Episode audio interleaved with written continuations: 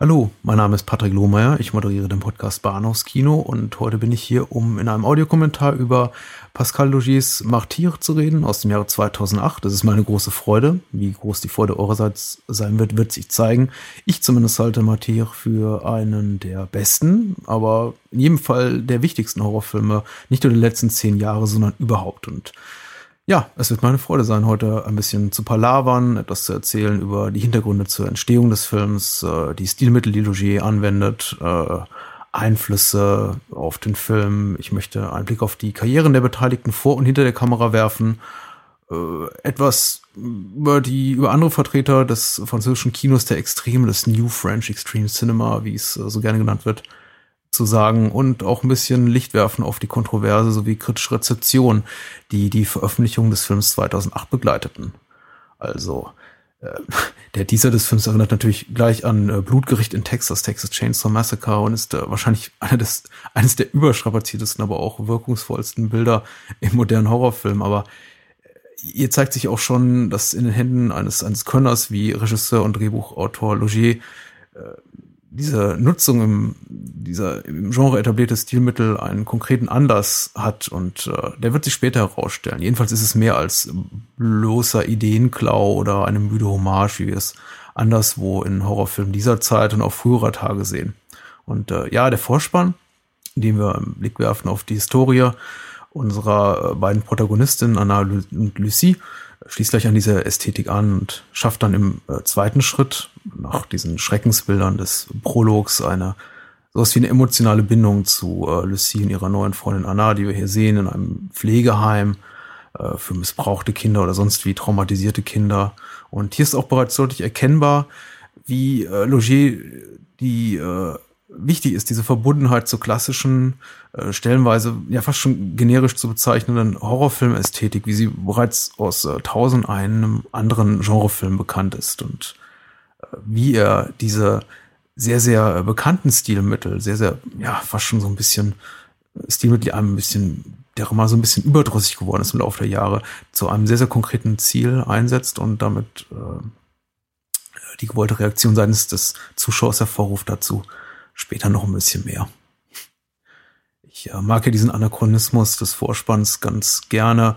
Äh, diese Super 8 Bilder, die wir hier sehen, sind ja mutmaßlich, wenn man denn den Film in der Jetztzeit verortet, worauf vieles äh, hinausdeutet, äh, äh, äh sind sie Mitte der 90er Jahre entstanden und äh, da wirkt das Ganze irgendwie so, so hübsch anachronistisch, dass wir eben hier diese, diese Super 8 Bilder mit dem Filmkorn und den ganzen kleinen Beschädigungen hier auf dem Zelluloid sehen. Äh, sehr, sehr hübsch, sehr, sehr hübsch. Jetzt zeigt sich auch ganz wunderbar die, die Ökonomie des Filmemachens, die Logier wirklich gut beherrschen, indem er uns in wirklich, wirklich kurzer Zeit, aber auf sehr, sehr, ja, empathische, zumindest mir emotional sehr nachgehende, nahegehende Weise veranschaulicht, was die beiden jungen Protagonisten des Films zu äh, durchlaufen hatten, was für eine schwere Vergangenheit sie prägt, insbesondere Lucie und äh, klar, die Stilmittel, derer sich hier bedient, sind nicht neu, aber durchaus erprobt. Und äh, darum geht es eben auch gar nicht, äh, Regisseur Logier hier das äh, Rad neu zu erfinden an dieser Stelle, sondern eben das, was wir, unsere Erwartungshaltung an einen Film dieses Genres, dieser Machart, äh, ein Film, der einhergeht mit der Erwartungshaltung, das jetzt bahnbrechendes, schockierendes, kontroverses und konfrontatives zu sehen, einfach mal zu untergraben gleich im ersten Schritt mit diesen Bildern, die eben sehr, sehr erwartungsgemäß funktionieren und äh, sich darstellen vor uns. Äh, sehr schön hier auch die Szene äh, äh, von mit Anna umgeben von den ganzen Therapeuten, vom äh, mutmaßlichen der Direktor der dieser Erziehungsanstalt, in der sich befinden, äh, umgeben hier von erwachsenen großen Männern. Anna, die Figur der Anna, fast schon an dem, an dem Bildrand gedrückt von dieser, dieser Übermacht äh, männlicher Autoritätendominanz. Und äh, selbst hier schon dieser frühen Szene, die eigentlich in sich auf dem Papier harmlos wirkt oder zumindest harmlos geschrieben scheint, äh, spüren wir diese Bedrohlichkeit in äh, einer Umgebung, in der sich eigentlich die äh, Protagonistinnen, oder hier ist es eben nur Anna, eigentlich äh, umsorgt und äh, wohl aufgehoben fühlen sollten. Konjunktiv. Ja. Ökonomie des Films, wie gesagt, wirklich beeindruckend. äh, beeindruckend, das selbstverletzende Verhalten, was wir hier sehen auf äh, äh, Seiten, seitens Lucy. Wir kriegen hier zu Gesicht die Sorge Anas um Lucy, die, die wir hier äh, miterleben dürfen. Wir werden nehmen Anteil an äh, den Albträumen der äh, Figur, die eben schwer traumatisiert in diesem Kinderheim gelandet ist. Und äh, letztendlich und der Film ist gerade mal fünf Minuten jung, äh, bekommen wir auch schon das Monster auf der Bettkante zu sehen, dass äh, den, äh, dass uns noch einige, einige Zeit treu bleiben wird im Film. ja, all diese Dinge, die wir hier auch sehen, äh, führen uns auf eine falsche Fährte oder vielleicht ist hier der Plural eher angebracht auf falsche Fährten. Äh, verführen uns zu dem Gedanken, hier einen Film zu sehen, der so dem äh, klassischen Stereotyp des äh, Monsterfilms oder dem Film, dass der eine uns unbekannte Drohung, eine übernatürliche Bedrohung präsentieren will, zeigt. Und ja, dem ist nicht wirklich so, wie wir dann gleich feststellen werden. Aber nochmal zurück zum Gebrauch vertrauter Erzählmuster oder äh, ver vertrauter Horrorfilmästhetik. Ästhetik, äh, der das die Logis Gebrauch vertrauter Erzählungsstilmittel ist gleichermaßen effektiv, wie eben auch äh, ja altbekannt und effektiv zum einen eben für die weniger mit den etablierten Handgriffen und Tricks des Horror-Kinos vertrauten Zuschauer, die sich dessen nicht bewusst sind, was sie hier äh, zu sehen kriegen, die sich äh, ja un, unbewusst von Logier auf eine emotionale Fallgrube zusteuern lassen und äh, zum anderen eben auch effektiv äh, für den gestandenen Genre-Afficionado, der glaubt eben alles durchschaut zu haben und dem die äh, auf den ersten Blick äh, formell sehr hübsche, aber altbekannt wirkende Ästhetik des Films äh, ja, fast schon vielleicht langweilt, aber zumindest er oder sie sich dessen sicher ist, alles durchschaut zu haben und äh, auch nur um dann, naja, ich würde mal sagen, ab jetzt nur noch weniger als fünf Minuten den Teppich unter den Füßen weggezogen zu bekommen. Denn nichts ist, wie es scheint. Ja, ich musste auch gerade, zumindest innerlich herzhaft, gähnen nach dem letzten Satz sein sehr überstrapazierter One-Liner, der einem von tausend einen Horrorfilmplakaten entgegenlacht. Auch das ist eben Martiere auf den ersten Blick. Ein relativ generischer Horrorfilm, weiß nicht, könnte auch jetzt The Conjuring von James Wan sein, vielleicht ein bisschen extremer. Äh, eine Altersfreigabe ab 12 wird er mit Sicherheit nicht mehr bekommen, aber die, die, die wahre Teuflischkeit des Films äh, mit einem dann erst, würde ich mal sagen, in den späteren Szenen bewusst. Später ist gut, denn lange müssen wir nicht mehr warten. Das Monster auf der Bettkante. Sehr, sehr schön. Eine äh, junge Gymnastin namens Isabelle, die äh, Pascal Logier eigenhändig rausgesucht hat für den Film. Äh, extrem äh, schlanke, sehr, sehr biegsame Frau, die in der Lage ist, eben völlig wieder natürlich Bewegung mit ihrem Körper zu veranstalten. Hier der auch wieder sehr, ich muss sagen, sehr, sehr hübsch gemachte Vorspann, aber eben auch wieder ein sehr generische Art und Weise, ihren Horrorfilmtitel zu präsentieren. Dieser Titelschriftzug mit der flackernden Optik einer, einer defekten Neonröhre und dann der Schnitt auf äh, die mutmaßliche Jagd eines Opfers, äh, eines uns unbekannten Opfers durch äh, einen unbekannten Angreifer und äh, ja, hier werden, auch hier werden wieder die, die mittlerweile fast fast wieder die, die mittlerweile fast klassische, nicht klassizistisch, das ist vielleicht gleich noch ein bisschen später mehr, äh, anmutende Bildsprache der sich äh, bodennah bewegenden, an Fersen des Opfers befindlichen Kamera wird hier zum Einsatz gebracht. Doch hier wieder äh, ganz eindeutig äh, das äh, Texas Kettensägen Massaker referenziert, die wunderbare Kameraarbeit von Daniel Pearl in Toby Hoopers Meisterwerk. Äh, wirklich sehr schön und hier wiederum eben mit unseren Erwartungen spielen, spielend auch das Familienidyll, natürlich wer den Film bereits gesehen hat, das hoffe ich mal, hat, hat jeder, der sich diesen Audiokommentar anhört, das Familienidyll absolut irreführend, äh, da man äh, natürlich als Erstgucker, möchte ich mal behaupten, die äh, Familienmitglieder für die nächsten Leidtragenden des, Leidtragenden des Films hält und nicht etwa für die Täter. Oder sind sie wirklich die Täter?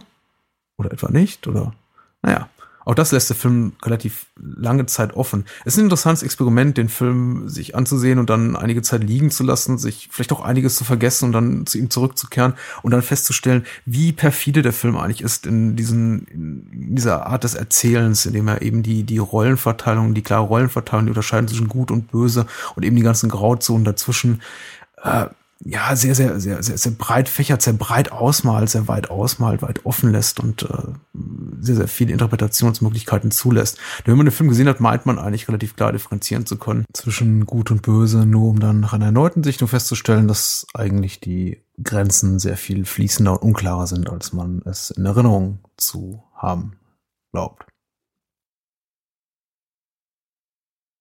Als äh, einziges Familienmitglied hier nennenswert wäre vielleicht äh, Xavier äh, Dolan, der äh, das französische Regiewunderkind als Sohn Antoine, äh, Xavier Dolan, Jahrgang 89, später gefeierter Jungregisseur für Filme wie Lawrence Anyways oder, oder Mami und äh, zuletzt für äh, einfach das Ende der, der Welt. Juste la fin du monde. Ähm, hat noch einiges vor sich. Ich meine, er hat auch den Videoclip zu Hello von Adele gedreht. Also gut im Geschäft, der junge Mann, und hier eines, äh, einer seiner ersten Auftritte als äh, Schauspieler, ein Berufszweig, aus dem er sich mehr und mehr zugunsten seiner äh, Regietätigkeit zurückgezogen hat in den letzten Jahren. Ja, fast schon banal hier, diese Szenen des äh, banalen Alltags zwischen den ja, äh, Antagonisten des Films, die äh, wird äh, später wiederkehren, dieses Motiv, das doch alles sehr, sehr irgendwie banal ist. Äh, es sind doch durchaus Andeutungen darin, dass sich mehr befindet hinter der Oberfläche, die äh, äh, konfliktgeladenen Gespräche, natürlich nicht zuletzt die, die, äh, die Maus, die die Mutter aus, äh, aus dem Abfluss, aus dem, ich glaube, aus der, aus der Abwasserleitung kramt und dann gefühlskalt äh, ihrer Familie auf, auf den Tisch klatscht. Also da ist schon durchaus zu spüren, dass hier einiges im Argen liegt, aber so richtig klar bei uns das nicht. Und Boom. da geht der Vater dahin. Das äh, war's dann aber auch. Und äh, ja, ich habe nicht zu viel versprochen, als ich gesagt habe, man wird nicht lange warten müssen auf die ersten großen Schocks. Äh, der, der Tod des Vaters und äh, dann in kurzer Abfolge der, die Tode des Rests der Familie sind auf jeden Fall so der erste große, harte Schockmoment des Films. Äh, es äh, vergehen insgesamt, glaube ich, nicht weniger als, äh, nicht einmal zwei Minuten, bis die ganze Familie ausgelöscht ist. Und allein der Sohn Antoine, also Xavier Dolan, erhält die Möglichkeit, sich Lucys Racheakt, von dem wir eben noch nicht gar nicht genau wissen, was sie hier eben tut, kurz äh, verbal zu widersetzen und äh, uns kurzzeitig in der Hoffnung zu wiegen für so ungefähr drei bis acht Sekunden, dass ihm vielleicht doch nichts Böses geschieht und er ungeschoren davon kommt. Aber das äh, war's dann aber auch. Der arme Sohn muss dran glauben. Tja.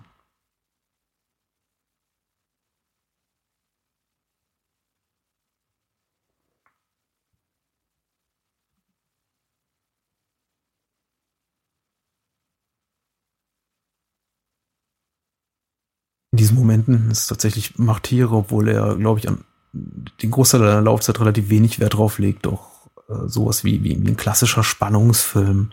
Man weiß nicht genau hier, wie äh, die, äh, wer die Guten, wer die Bösen sind, äh, was das Vorhaben hier der Protagonistin ist, äh, ist noch nicht mal, dass es sich um äh, Lucie handelt, äh, außer man hat dann eine sehr, sehr, sehr, sehr rasche Auffassungsgabe, was wahrscheinlich die meisten an dieser Stelle nicht haben dürften, was ich zumindest zu diesem Zeitpunkt noch nicht wusste. Und äh, äh fiebern dann doch eben auch mit, dass äh, die Familie heil nochmal davon kommen mag, tut sie aber nicht. Und jetzt äh, greift, beißt schlussendlich auch die Tochter ins Gras und wir sehen Lucie von Kummer, Qual und sonst was erstickt und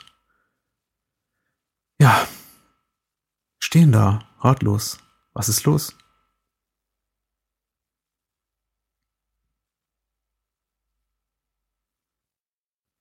Hier streut der Film auch gleich nochmal größere Unsicherheiten seines Zuschauers darüber, auf äh, wessen Seite hier wirklich unsere Sympathien liegen sollten, indem wir äh, Lucie nochmal in hochgradig psychotischer Stimmung und Aufregung äh, sehen, sich wild an den Kopf greifen, schreien, in die Luft schießend und äh, wir auch noch immer keinen wirklichen Anhaltspunkt dafür haben, was sie denn hier wirklich will. Und diese Orientierungslosigkeit zusätzlich eben gepaart mit der unbekannten Rollenverteilung noch in dem Film macht es eben, schafft hier eben auch sehr, sehr große Spannung.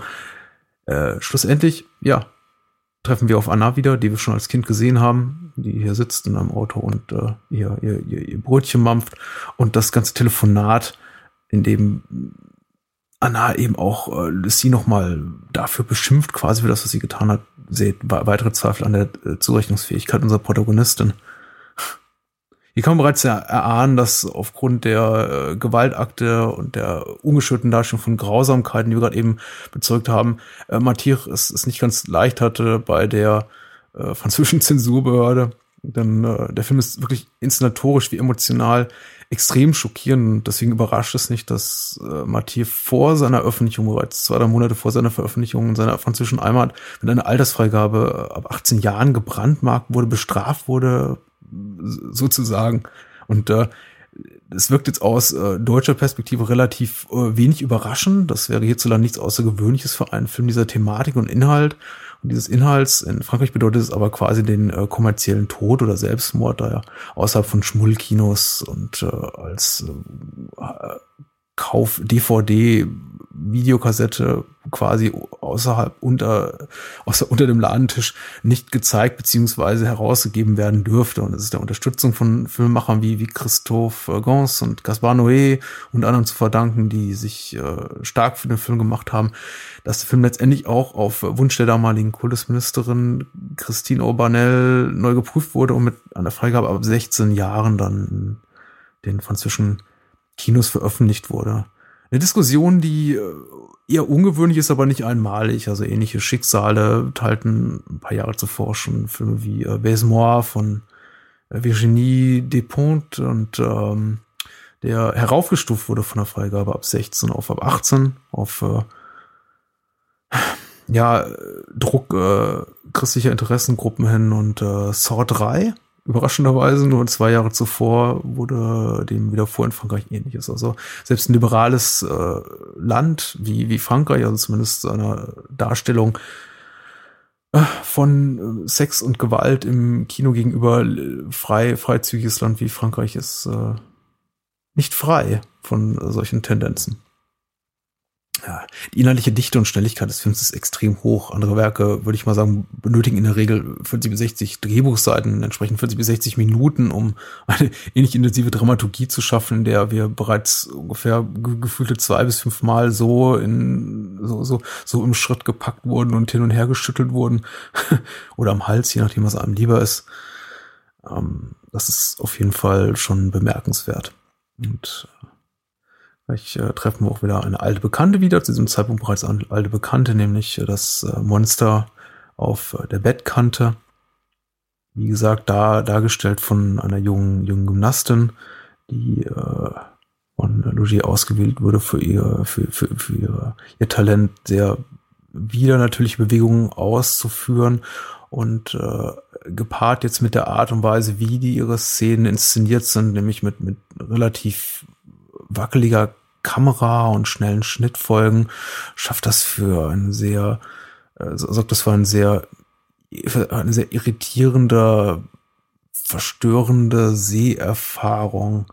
Äh, die Gymnastin trug vor allem Ganzkörper-Latex-Anzug und es ist irgendwie kaum zu glauben, dass wenn man sie, sie mal sieht in Interviews oder in, in Making-ofs zum Film, eigentlich, äh, abgesehen davon, dass sie eben sehr athletisch ist und sehr, sehr schlank ist, eine relativ normale äußerlich normale äh, Person ist. Denn so wie sie hier dargestellt wird, wirkt sie auf jeden Fall extrem monströs, was bis zur Unkenntlichkeit abgemagert. Ähm, die äh, Maskenbilder haben hier auf jeden Fall ganze Arbeit geleistet und dieser Ganzkörperlatex-Anzug, den sie hier trägt, ist eines der äh, effektivsten Mittel, um ja die Folgen körperliche Gewalt auf die armen Individuen, auf die es der Film eben abgesehen hat, auch zu zeigen. Äh, ja, erneut stellt sich die Frage nach Lucys äh, Zurechnungsfähigkeit, gerade eben nachdem wir bereits gesehen haben, dass sie zu selbstverletzendem Verhalten neigt und äh, wir sehen, glaube ich, die meisten von uns äh, und es stimmt dann eben auch so, also es weiß sich dann eben auch als äh, die angenommene Wahrheit als die richtige, äh, das äh, Monster auf der Bettkante oder das Monster, das eben hier mittlerweile schon längst die Bettkante verlassen hat, als äh, Manifestation ihrer gebrochenen Persönlichkeit sich hier als Monster, das sie verletzt, beziehungsweise als selbstverletzendes Monster offenbart. Und äh, das hebt die bis hierhin ohnehin schon sehr explizite Gewaltdarstellung nochmal auf die nächste Ebene.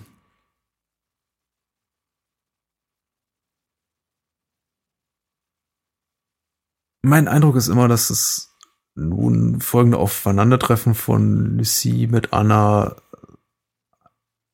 ein wenig äh, den, den, den Wind uns aus den Segeln nimmt, zumindest diesbezüglich, dass wir denken, mein Gott, die, die Frau ist komplett verrückt, was macht die da einfach nur? Und es äh, bis zu einem gewissen Grad Lucies Attentat auf äh, die, die nichtsahnende Familie legitimiert, weil wir hier auf jeden Fall zusätzlich, also im Zusammenspiel mit den ganzen Rückblenden, in denen wir eben sehen, wie Lucie geschunden wurde von einem uns äh, noch unbekannten Mann, in einem noch unbekannten Keller, den wir später in ähnlicher Form wiedersehen, der quasi sowas wie, ja, ihren Handlungen sowas wie, wie Legitimität gibt und äh, sie erklärt. Sehen sie gefesselt an einen Stuhl und äh, das einzig Irritierende hierbei ist vielleicht, abgesehen davon, dass wir jetzt eben auch wirklich eins und eins spätestens hier zusammenzählen können und wissen, aha, das sind die beiden Freunde, die wir eben im Vorspann gesehen haben und dies und jenes ist ihre Mission. Sie möchte sie an ihren ehemaligen Peinigern rechnen. Das Einzige, was hier noch so ein bisschen irritiert ist, dass der Mann, den wir eben sehen, der bei Lucie, bei der kurzhaarig geschorenen Lucie da im Keller sitzt und sie offenbar foltert, nicht der Familienvater ist, den sie auf dem Gewissen hat. Hm, mysteriös. Aber so ist der Film eben auch. Und äh, dieses äh, Grundmotiv des Mysteriösen oder einfach nur das Offenlassen von äh, Fragen, auf die der Film und die Filmemacher kein Interesse haben, uns, äh, uns darauf Antworten zu liefern, ist eben auch etwas, was uns bis, bis zum Abspann fast des Films erhalten bleiben wird. Also, wer das nicht ertragen kann, genauso wenig wie für Menschen, die explizite Gewaltdarstellung nicht vertragen können, für denen ist Macht hier, glaube ich, nicht der richtige Film.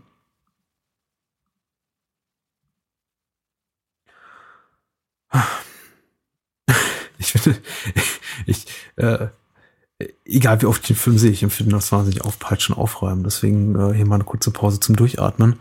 Äh, es ist absurd von Durchatmen oder Aufatmen zu sprechen im Kontext eines Films dieser, dieser Machart, aber die, äh, die Aufräumarbeiten, deren Zeuge wir nun werden, sind tatsächlich wirklich der erste Moment, in dem der Film für einen kurzen Augenblick innehält und äh, zurückverfällt in so äh, klassische äh, plotgetriebene Dramaturgie, wie wir es jetzt auch aus anderen Horrorfilmen kennen, der tatsächlich äh, Dinge erklärt werden oder uns die Möglichkeit gegeben werden, in Moment des Innehaltens, des äh, narrativen Innehaltens äh, nachvollziehen zu können, was hier gerade äh, vorgefallen ist. Äh, die Kamera quasi nochmal so das Haus abfährt, gemeinsam mit äh, Anna und äh, die Konsequenzen des Tuns von Lucie offenbart und wir auch in der Lage sind, das zu erfassen, den ganzen Umfang der Grausamkeiten, die wir gerade eben mit, äh, mit erleben durften. An der Stelle vielleicht auch eine gute Gelegenheit, mal auf, auf, auf die Karriere von äh, Mylène Jampanoui äh, zu, zu werfen, die Lucide darstellt.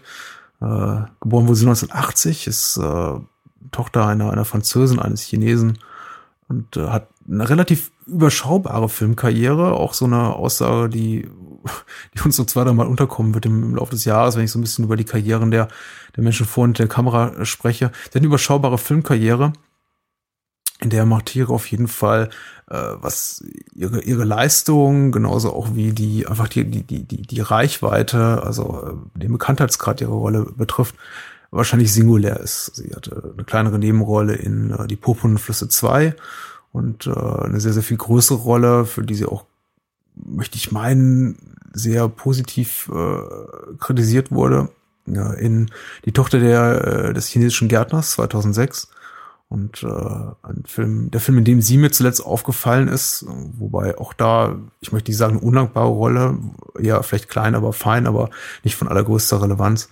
Äh, sie, sie spielte die, die, die letzte Geliebte in äh, Serge Gainsbourgs äh, ja, äh, äh, Biopic.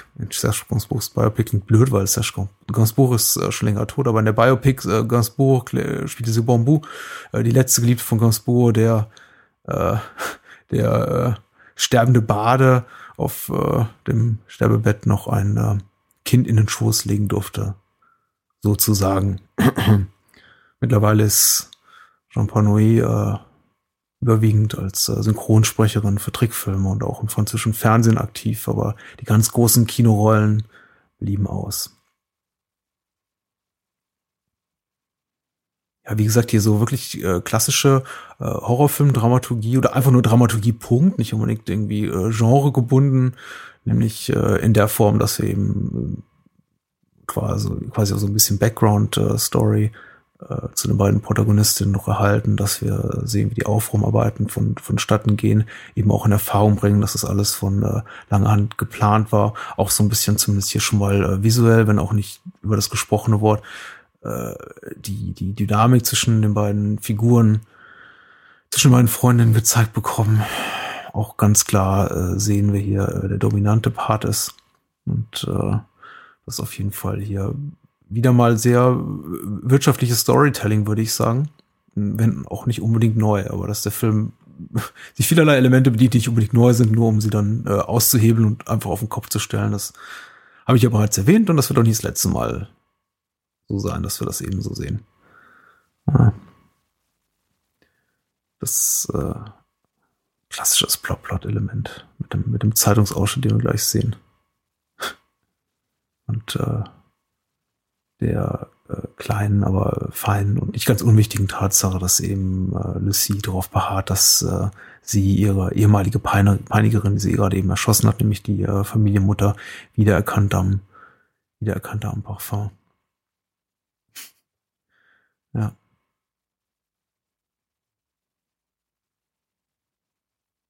Hier erfahren wir eben, dass äh, Annas Hingabe an Lucies Racheakt, ihr Commitment, wie man so in einem äh, ja, sehr populären Anglizismus sagen würde, ihre Hingabe an, an Lucies Racheakt, ihre Verbundenheit auch äh, einer romantischen Liebe entspringt, die der Film aber nicht weiter thematisiert, nachdem er das kurz aufwirft und äh, äh, diese Offenbarung, diese einer, einer, eines Gefühls der romantischen Liebe kommt seitens Anna kommt eben auch hier für Lucie überraschend, genauso wie für uns. Das äh, kurzzeitige Interesse des Films, solche Genre-Klischees eben zu bedienen, äh, ja, erklären Dialoge zu zeigen, äh, vor unseren Augen ablaufen zu lassen, äh, dieses ganze Sujet der nicht erwiderten Liebe äh, und äh, ihn nichts von Konsequenz für den Plot des Films folgen zu lassen, sind ein äh, in Martyr immer wieder auftauchendes äh, Phänomen. Fast, fast scheint uns der Regisseur sagen zu wollen, die mal diese äh, kleinen Happen reinwirft, aber dann nicht weiter verfolgt und wieder aufgreift. Äh, na, das habt ihr euch jetzt erwartet, oder? Komm, hier, bitte, bitte nimmt's. Versucht doch mal, euch daran festzuhalten. Es wird euch nicht helfen. Dieser Film wird euch zerstören. Und ja, recht hat er.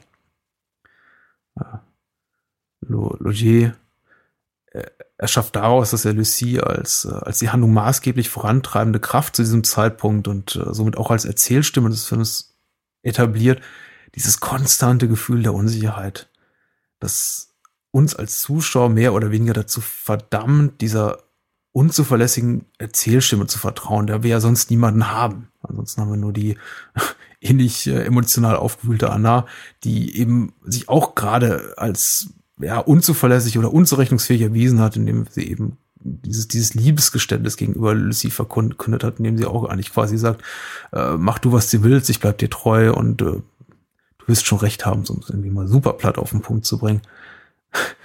ähm, dass wir als Zuschauer dazu verdammt sind, dieser unzuverlässigen Erzählstimme zu folgen, macht die Spannungsmomente so wirkungsvoll. Wir fragen uns eben, können wir Lucy trauen? Antwort ist, wir wissen es nicht. Und Daraus erwächst unsere Unsicherheit. Was ist Realität, was wir vor uns, von dem, was wir vor uns sehen und was entspringt Lucies Fantasie?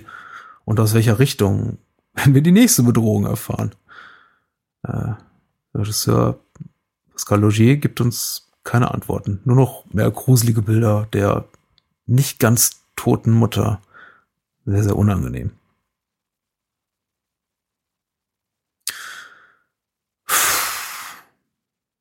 ich versuche ja einigermaßen hier äh, einen beschwingten Ton in meiner Stimme beizubehalten, aber ich muss sagen, obwohl ich den Film jetzt, glaube ich, das fünfte oder sechste Mal sehe, macht es dies nicht einfacher, wie gesagt, äh, nicht nur sind wirklich die, die, diese verstörenden Bilder und diese verstörende Atmosphäre des Films sehr beharrlich, also setzt sich sehr, sehr beharrlich im, im, in den Hirnwindungen fest und verlässt einen nicht so ganz. Und äh, gepaart mit der zusätzlichen Herausforderung dazu, ein paar sinnige Worte zusammenzutragen, ist auch nicht unbedingt einfach. Vielleicht ist an dieser Stelle der richtige Zeitpunkt, um ein paar Worte zum Regisseur selber zu sagen. Pascal Logier habe ich ja schon ein paar Mal erwähnt, soll doch nicht unerwähnt bleiben, denn er ist so die treibende kreative Kraft hinter dem Film. Er ist äh, nicht nur Regisseur, sondern auch Autor von Martyr und äh, kam Jahr 1971 zur Welt, ist Franzose und äh, produzierte schon als Teenager und dann später als Twen ein bisschen ambitioniertere Maße Kurzfilme äh, ja zunehmend professionell, zumindest äh, so professionell, dass irgendwann äh, Christophe Gans auf ihn aufmerksam wurde und ihn damit beauftragte, das äh, Making-of zu seinem großen Hit äh, Der Pakt der Wölfe zu drehen. Ja. Pascal Logier hat auch eine kleinere Nebenrolle in Der Pakt der Wölfe, wobei ich das jetzt eher so als als äh, als, als äh, prominente Statistenrolle umschreiben würde. Also eher so nach der Art ähm, blinzel einmal zu viel und du hast den Moment verpasst. Äh, Gons produzierte jedenfalls auch Logis ersten Film, äh, Saint-Dange, der äh, ein paar Jahre, 2004 glaube ich, ein paar Jahre vor Martyr äh, rauskam. Saint-Dange äh, heißt äh, auf Englisch, das ist der englisch Verleihtitel House of Voices und ist inhaltlich auf jeden Fall meilenweit weg ist von Martyr. Äh, erfuhr aber damals bei Veröffentlichung aufgrund seiner, seiner kryptischen Erzählweise relativ viel Aufmerksamkeit, äh, zumindest in seiner französischen Heimat wurde da relativ prominent diskutiert, lief auf vielen äh, Filmfestivals und es äh, ja fühlt sich in seiner Machart sehr verbunden dem, was ohnehin damals gerade sehr populär ist und ich möchte mal meinen, bis heute relativ äh, populär ist, wobei der, der finanzielle, relative finanzielle Misserfolg von, von Crimson Peak dem so ein bisschen widerspricht, fühlt sich diesem, diesem New Gothic Horror verbunden. Aber eben auch äh, fühlt sich eben auch in seiner Machart dem äh, französischen Psychothriller der, der 50er Jahre verpflichtet. Also beispielsweise sowas wie äh, Henri Georges Clouseau's äh, Les Diaboliques äh, aus dem Jahr 1955, dem er, äh, von dem man sich atmosphärisch die ein oder andere Scheibe auf jeden Fall abgeschnitten hat. Äh, ja, aber wie gesagt, wenn man ihn in, im, im, im neueren internationalen Kino verorten wollen würde, würde man ihn wahrscheinlich so mit sowas vergleichen. Also Saint-Ange mit sowas vergleichen wie, wie das Waisenhaus äh, der Guillermo del Toro-Produktion oder ähm, sowas wie The Others. The Others, Entschuldigung, mit Nicole Kidman. Ja. Ja, dann, dann folgte Martyr nach äh, sehr vielen Widerspenstigkeiten, ein äh, doch sehr kompetent äh, produzierter Film, wenn man dann eben bedenkt, welche Steine Logier da in, in zwischen die Beine geworfen wurden oder welche Stöcke ihm da zwischen die Beine geworfen wurden und dass der und auch die Tatsache berücksichtigt, dass der Film mit einem relativ kleinen Budget klarkommen musste. 2,8 Millionen Euro hat der Film gekostet, wahrlich nicht viel. Das ist ungefähr so das Budget einer äh, noch nicht einmal eine, eine Tatort-Episode, habe ich mir sagen lassen. Also wenn man, wenn man das bedenkt, äh, auf jeden Fall beachtlich. Oder eben auch bedenkt, dass der Film an viele Sets und äh, ausgefeilte Sets und äh, Make-up-Effekte äh, und dergleichen erfordert. Also durchaus, durchaus bewundernswert. Sein einziger Film seitdem ist der 2012 erschienene The Tall Man. In Deutschland mit dem ja, äh, Zusatztitel Die Angst hat viele Gesichter, gebrandmarkt, kam 2012 heraus. Ich glaube 2013 bei uns dann auch äh, direkt auf DVD beziehungsweise Blu-ray hat es nicht in die Kinos geschafft, wieder mal abgesehen von einigen äh, Genre-Filmfestivals und äh, in The Tallman spielt Jessica Biel die Hauptrolle, ist sein ist Logiers erster englischsprachiger Film, allerdings wieder eben auch mit, mit Geldgebern aus äh, französischsprachigen Kanada und aus Frankreich äh, finanziert und äh, The Tallman wurde eher verhalten von der Kritik aufgenommen und äh, überwiegend, das ist so, so der Konsens, wenn es so einen gibt unter den Kritikern, als, als visuell betörendes, aber erzählerisch eher eher schwache Leistung von Logier bewertet.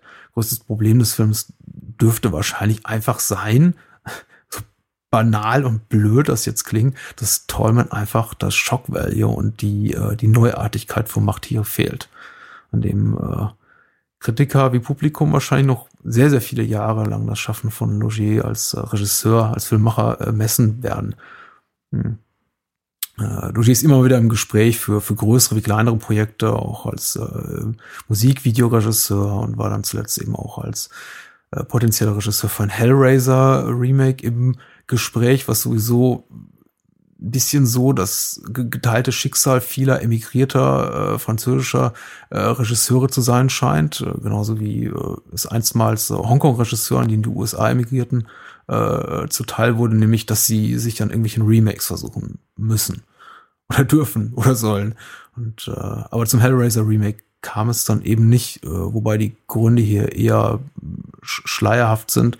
Vielleicht sollten wir einfach dafür dankbar sein. Aktuell arbeitet äh, Logier an seinem neuen eigenständigen Werk, das den Arbeitstitel trägt.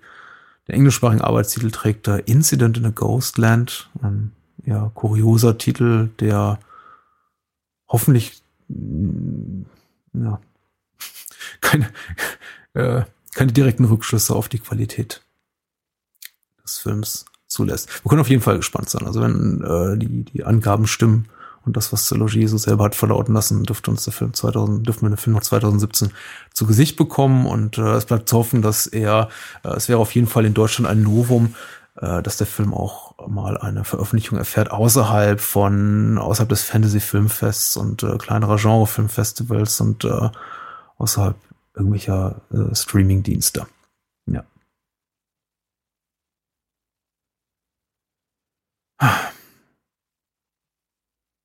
Irgendwie tat das gut, mal über was anderes zu reden, aber wir müssen uns natürlich auch wieder dem Geschehen auf der äh, Leinwand, mit dem Geschehen auf der Leinwand auseinandersetzen und äh, tatsächlich ist hier diese, diese, diese Zerrissenheit Annas, die wir, die wir sehen, die äh, mehr, mehr schlecht als recht mit der Situation umgehen kann, dass äh, äh die, äh, dass das weibliche Familienoberhaupt eben doch nicht ganz so tot ist und äh, sie sich dazu entschlossen hat, gegen den offensichtlichen Willen ihrer Freundin Lucie, die, die, die Mutter in die Freiheit zu begleiten und zumindest irgendwie sie, ihr, ihr das, das, das, das Überleben zu sichern, dass sie da wirklich zu ringen hat und quasi plötzlich dann auch in äh, Lucie ähm, einen, einen Gegner hat. Äh, das macht einen Film, in dem die, die Fronten der Sympathie und Antipathie ohnehin nicht so ganz klar sind, irgendwie natürlich noch, noch schwieriger.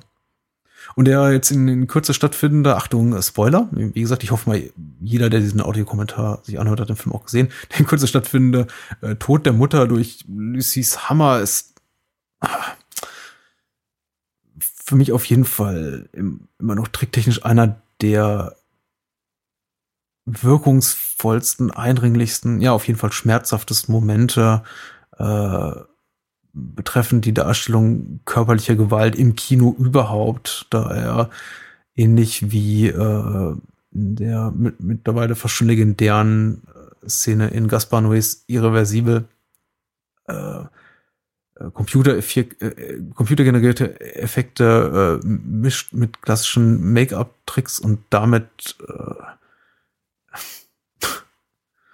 dieses damit eine, eine sehr, sehr unmittelbare und tatsächlich realistisch wirkende ähm, äh, Schmerzerfahrung erzielt. Äh, ja, wie gesagt, vergleichbar eigentlich nur mit der sehr bekannten und oft verschriebenen Mordszene mit dem Feuerlöscher im Nachtclub Rectum in äh, Neues Irreversibel. Äh, auf jeden Fall eine konsequente Weiterentwicklung, tricktechnisch dessen, inszenatorisch dessen und ähnlich schmerzhaft. Wir haben auf jeden Fall Benoit Leston, zu dem ich da ich auch noch ein paar Worte sage und seine Trickspezialisten wie eigentlich überall im Film ganze Arbeit geleistet. Emotional wirkungsvoll, eben auch nochmal zusätzlich zu der, zu der ganzen, zu, zum ganzen grafischen Horror, äh, deswegen emotional so wirkungsvoll, weil die Mutterfigur unmittelbar vor ihrem gewaltsamen Tod durch das äh, flehende Bitten um das Wohlergehen ihrer Kinder, die offensichtlich tot sind, was nur der, der Mutter noch nicht ganz so offensichtlich ist, tatsächlich Mitgefühl erweckt. Und das diese Tatsache die Szene eben doppelt belastend macht. Also mit größtmöglicher Objektivität betrachtet, muss man, muss man natürlich dennoch eingestehen, dass Martyr effekttechnisch das Rad nicht neu erfindet. Das ist aber auch Teil der Methode hinter Logiers Wahnsinn. Auf den ersten Blick ist es ein Film, in seiner Bildsprache nicht meilenweit entfernt von dem, was jetzt zum Beispiel ein Eli Roth oder ein Rob Zombie oder ein James Wan mit, mit Hostel und Saw und Devil's Rejects und, und Konsorten so als ich traue es mich kaum zu sagen, als, als inoffizielles neues Subgenre des Horrorfilms geschaffen haben und äh, von dem US-Kritiker David Edel, Edelstein mit, mit dem furchtbaren Begriff Torture Porn gebrandmarkt wurde. Ähm,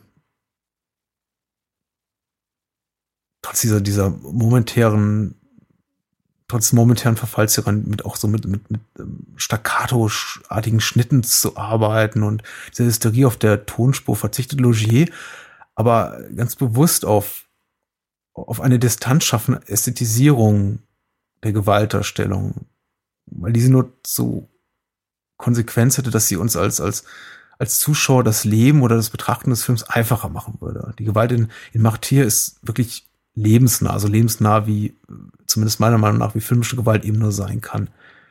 Der, der Tod in Martyr findet nicht in Zeitlupe statt und Menschen sterben eben nicht durch einen sauberen Schuss in den Kopf. Sie, sie sterben langsam und sie sterben qualvoll und äh, äh, Brutalität am eigenen Körper zu spüren oder Zeuge dieser zu werden, hinterlässt eben Spuren, die niemals verschwinden. Und ihre und die Folgen dieser Gewalteinwirkung werden uns nicht durch sorgfältig ausgewählte Blickwinkel präsentiert, die uns so wohlig schauern lassen, ohne uns zu berühren. Nein, Gewalt dient nicht dem Entertainment des Zuschauers, scheint Logis Botschaft an uns zu sein. Denn sie ist niemals schön. Gewalt tut weh. Gewalt ist grausam. Und so zeigte sie uns auch.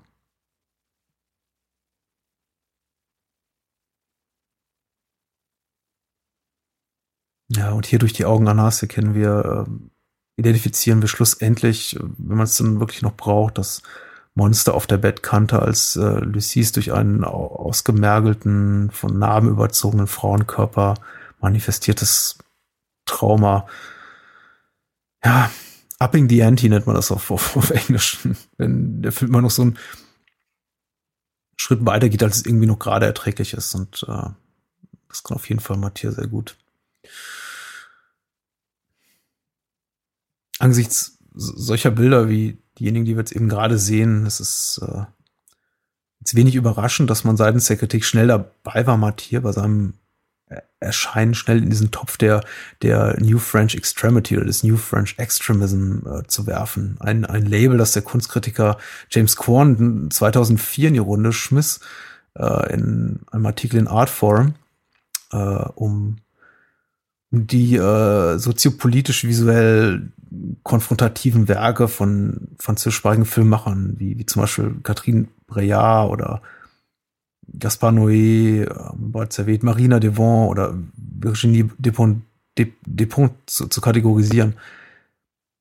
Ja, und bei aller, aller Vorsicht diesem Schubladendenken gegenüber, was eben in der kritischen Analyse oder Argumentation eben auch sehr hilfreich sein kann, aber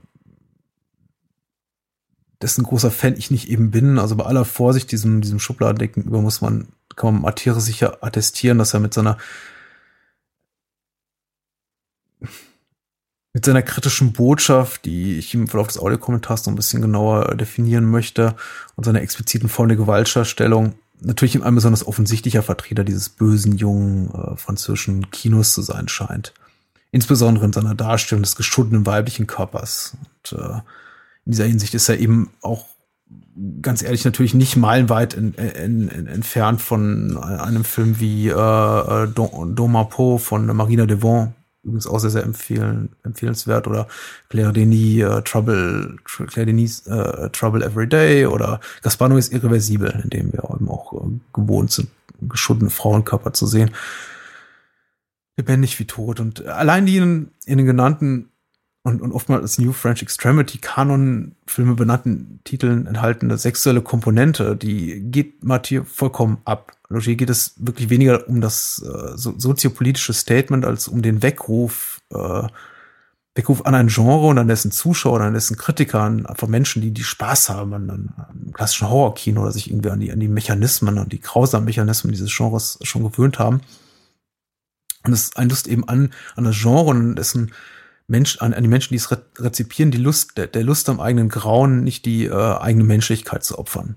Zumindest ist dies so eine meiner primären Auffassungen zum Film. Zumindest favorisiere ich diese Sichtweise. In diesem Sinne könnte man Matthias auch so als sowas als den besseren Funny Games benennen, denn im, im Gegensatz zu, zu einem Michael Haneke äh, fehlt äh, Matthias völlig die, der, der mahnende Zeigefinger. Also bemerkenswert ist wirklich die Abwesenheit des, des, des moralinsauren Onkels, der sagt, na du, du, du, äh, was tust du hier Böses? Guck dir mal, überleg dir mal, was du hier gerade siehst. Und äh, durch, äh, dadurch nervt Matthias einfach weniger und äh, durch seine wesen weniger offensichtliche Manipulation des Zuschauers ist äh, Matthias auch äh, nachhaltig um ein Vielfaches eindrücklicher. Meiner Meinung nach. Der, der Suizid Lucis äh, schließt das erste Kapitel des Films ab. Äh, wahrscheinlich die, die, die zweite große Wendung des Films, mit der man zumindest beim erstmaligen Sehen nicht rechnet. Der, die erste große Wendung ist sicher der Tod der Familie. Äh, das zweite wichtige Kapitel, also wir haben auf jeden Fall, ist keinesfalls mit einem klassischen Dreiakte zu tun, ist mit Sicherheit der, der Tod Lucis auch sehr, sehr schmerzhaft und ergreifend dargestellt. Und äh, nimmt die Frage auf jeden Fall, oder die Antworten auf die Fragen mit ins Grab, ob äh, sie es ist, die hier über ihre, über ihre Träume und die Täter der Verbrechen, die an ihr begangen wurden, siegt oder ob sie äh, vor ihnen kapituliert. Äh, beide beide äh, Annahmen scheinen mir, erscheinen mir gleichermaßen legitim. Und äh, ist auf jeden Fall ein Verdienst der, der sorgfältigen Manipulation am Zuschauer, die Logier hier ausübt und die ich auch schon mal versucht habe, so ein bisschen umreißen, was er dafür tut, dass der Tod Lucis äh, an, an dieser Stelle, an der wir bereits dermaßen viel Grauen und Leid und extreme Gewaltakte gesehen haben, noch dermaßen überrascht und emotional emotional trifft diese innerliche Zäsur, also dass jetzt quasi ein neues Kapitel beginnt äh, im Film, wird nochmal unterstrichen durch das Telefonat von der Name ihrer Mutter, die, äh, die erstmals, äh, ja, zumindest in, in der Form einer Stimme sowas ist wie äh, eine Figur, die einer der beiden Protagonisten nahesteht, die in die Handlung eindringt und äh, ihnen irgendwie etwas Positives mitgibt. Ja, wobei äh, Anna da jetzt nicht äh, von allzu großer Dankbarkeit dafür Jahren nicht davon geprägt ist, sondern sie ihre Mutter nun einfach auch an, äh, am anderen Ende der Telefonleitung verhungern lässt, im übertragenen Sinne und, Sinne und sie abwirkt.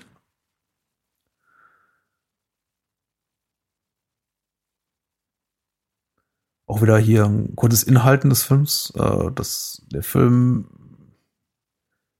sehr geschickt einsetzt. Es gibt irgendwie drei, vier solche Momente in dem Film, in denen wir eben Phasen haben von zwei bis fünf Minuten, in denen der Film wirklich wirklich zur Ruhe kommt, die tatsächlich auch äh, Logiers durchaus auch, auch Respekt für klassische Genre-Erzählmechanismen äh, bezeugen, ihn eben auch als äh, Regisseur auszeichnen, der sich dessen bewusst ist, dass bei allem, was wir sehen und bei all der äh, Intensität, die er hier vermitteln will und äh, bei den Botschaften, die er transportieren will, dass ihm eben auch, auch wichtig ist, äh, dem Zuschauer die Möglichkeit zu geben, das äh, Gesehene zu rezipieren und zu verarbeiten und nicht einfach nur Schock auf Schock auf Schock auf Schock folgen zu lassen, nur um dann am Ende ein äh, völlig ratloses und überfordertes Publikum äh, in den Kinosesseln zu haben, sondern eben auch, dass sich so etwas zu bieten, was eine ähm, auch nach, nach, nach, nach äh, klassischen Horrorfilmformeln und klassischer Horrorfilm-Seeart irgendwie gutierbar ist.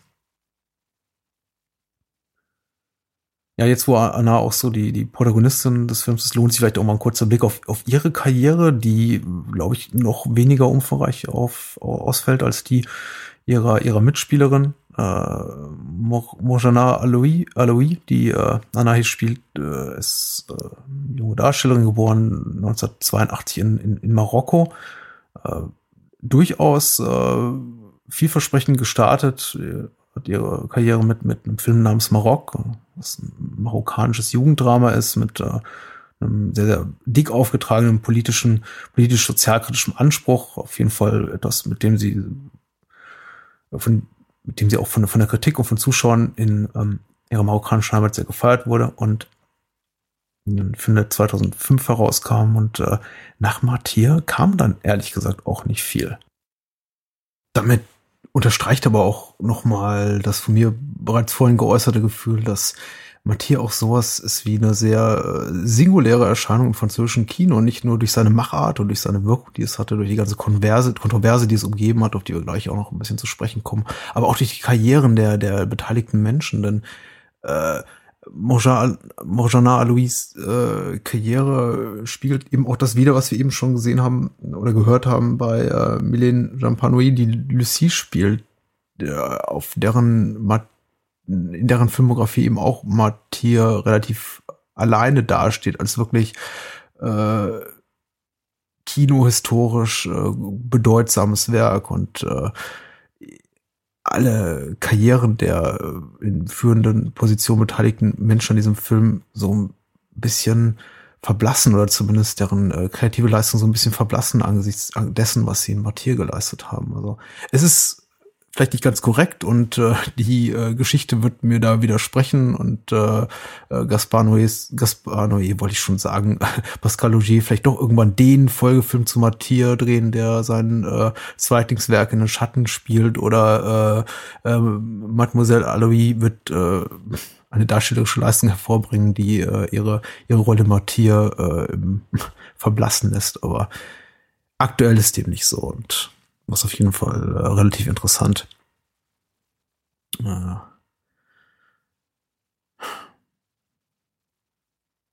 Tatsächlich beim ersten äh, Sehen des Films ist, äh, war mir nicht ganz klar, wem hier äh, Anna im äh, Keller begegnet, da es sich ja um sowas wie ein beinahe Abbild des äh, Monsters äh, von Monsters auf der Bettkante handelt, das wir bereits aus Lucies Albträumen kennen was sie hier ähm, im, im, Keller wiederfindet. Tatsächlich ist es natürlich äh, eine junge Frau, bekleidet nur mit diesem stählernen Keuschheitsgürtel und mit dieser, mit äh, großen Nägeln, tief in den Kopf getriebenen Gesichtsmaske und Schnitten am ganzen Körper und aufgeschlagene Knie. Äh, ja, wieder mal wird auf jeden Fall die, die Darstellung der äh, Konsequenzen körperliche Gewalt und äh, ja, hier auf die nächste Ebene gehoben durch den Film und äh, die Tricktechniker. Unangenehm. Vielleicht aber auch eine gute Gelegenheit, um äh, kurz auf äh, die, die Arbeit eben dieser jener Menschen zu werfen, die äh, ja Matthias zu großen Teilen so effektiv machen, beziehungsweise einen, einen Menschen, der allem voransteht, äh, nämlich der Make-up-Künstler bzw. der Tricktechniker äh, Benoit Leston, der hier äh, kreativ federführend war bei den äh, Effekten von Martyr. Äh, Leston wurde 1964 geboren und äh, ist bereits, war bereits in jungen Jahren, also in Teenagerjahren, im Alter von 18, 19, als Effekttechniker tätig, erstmal in äh, kleineren, äh, weniger wichtigen Rollen und äh, dann aber später auch äh, in leitender Funktion und seine wohl bekanntesten Kollaborationen sind wahrscheinlich die mit, äh, also ich jetzt zwar bekanntesten, weil es mir noch in Erinnerung ist, äh, sind die mit Alain Robac zum Beispiel an, an Baby Blood, eine, eine, eine frühe, frühe Horror-Gurke möchte ich nicht sagen. Eigentlich ein sehr, sehr charmanter Film, den ich noch aus alten Videothekentagen kenne und der mich immer sehr begeistert hat. Effekttechnisch auch sehr schön, aber auch eben sehr, sehr spannend, der Film im, im, im Fahrwasser ein bisschen von die Wiege des Bösen schwimmt. Äh, bekannt ist durchaus auch noch sein, seine Zusammenarbeit mit Jean-Pierre Jeunet an Die Stadt der verlorenen Kinder. Ein äh, Film, den ich weniger mag, aber dessen Tricktechnik eben auf jeden Fall auch bemerkenswert ist. Und äh, zwei Jahre vor Martyr, Martyr äh, arbeitete er ähm, an dem, ich sagen, ein bisschen zu Unrecht übersehenen Film Chetan mit äh, Vincent Cassel in der Hauptrolle, der auch von einigen Kritikern so in den, diesen Zirkel, in diesen Kanon der, des neuen französischen Extremhorrors eingereiht wird. Davon mag man halten, was man will. Äh, gar nichts zu halten, also absolut gar nichts ist jedenfalls von der Tatsache, dass Liston äh, kurz nach Ende der Dreharbeiten äh, starb und zwar äh, auf, auf seinen eigenen Wunsch durch, äh, durch einen Selbstmord im Juli 2008 im Alter von nur 43 Jahren. Ja, genau. Genau, selbst selbst der Audiokommentar zu diesem Film ist bedrückend. Das tut mir leid. Und äh, die Szenen, die wir tatsächlich auf der Leinwand sehen, sind auch nicht, nicht, nicht weniger bedrückend. Ich bin tatsächlich immer, und das, da widerspreche ich mir, glaube ich, so ein bisschen selber, wenn ich dann sage, ja, das ist eigentlich mit so die intensivste Szene des Films und dann zehn Minuten später werde ich eines Besseren belehrt, wenn ich dann sage, ja, aber eigentlich ist das ja doch die intensivste Szene des Films. Der Film äh, toppt sich eigentlich immer wieder, was so die sehr perfide, oh, wirklich durchtriebene am, am, am Rande des äh, Erträglichen dargestellte körperliche G Gewalt betrifft und äh, nicht dadurch, dass die Tricks zwangsläufig irgendwie besser werden oder äh, ja wirkungsvoller, sondern dass die Art der dargestellten Gewalt eben äh, stark variiert. Das ist eben nicht nur eine Art der Gewalterstellung.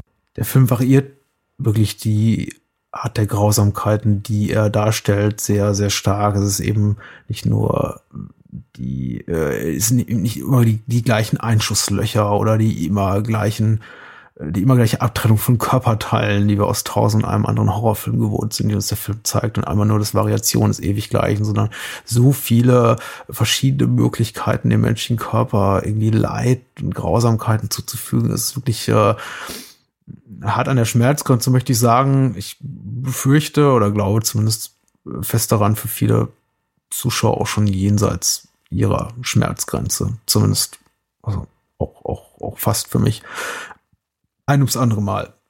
Der Gedanke, überhaupt einen Audiokommentar zu Matthias zu machen, ist auch eher aus meiner gefühlten Notwendigkeit erwachsen, dass sowas mal getan werden müsste, dass relativ wenig äh, begleitetes Material, zumindest in, in, äh, in dieser Form gibt und äh, ich denke, es einfach über überfällig ist. Ein Film, der wirklich relativ sparsam rezensiert wurde in den, den neuen Medien, einfach weil er auch äh, zumindest hierzulande nicht die große Verbreitung erfahren hat, die er äh, vielleicht verdient hätte. Und äh, eben das, deswegen entstand auch dieser Audiokommentar oder der Gedanke jetzt so. Ich denke, es äh, müsste zumindest vielleicht mal, müssten vielleicht zum, zum Film allerdings ein paar Gedanken in akustischer Form geäußert werden, die es eben bisher noch nicht gab. Wenn ich dann auch auf der anderen Seite behaupten muss, sehr viel Spaß im eigentlichen Sinne macht es mir nicht, den Film jetzt äh, noch einmal zu sehen. Aber wie gesagt, ähm, dennoch zumindest in seiner Effektivität wahrscheinlich für mich einer der bedeutendsten, auch wichtigsten Filme. Nicht nur Horrorfilme, sondern Filme, Punkt, der, der letzten Jahre.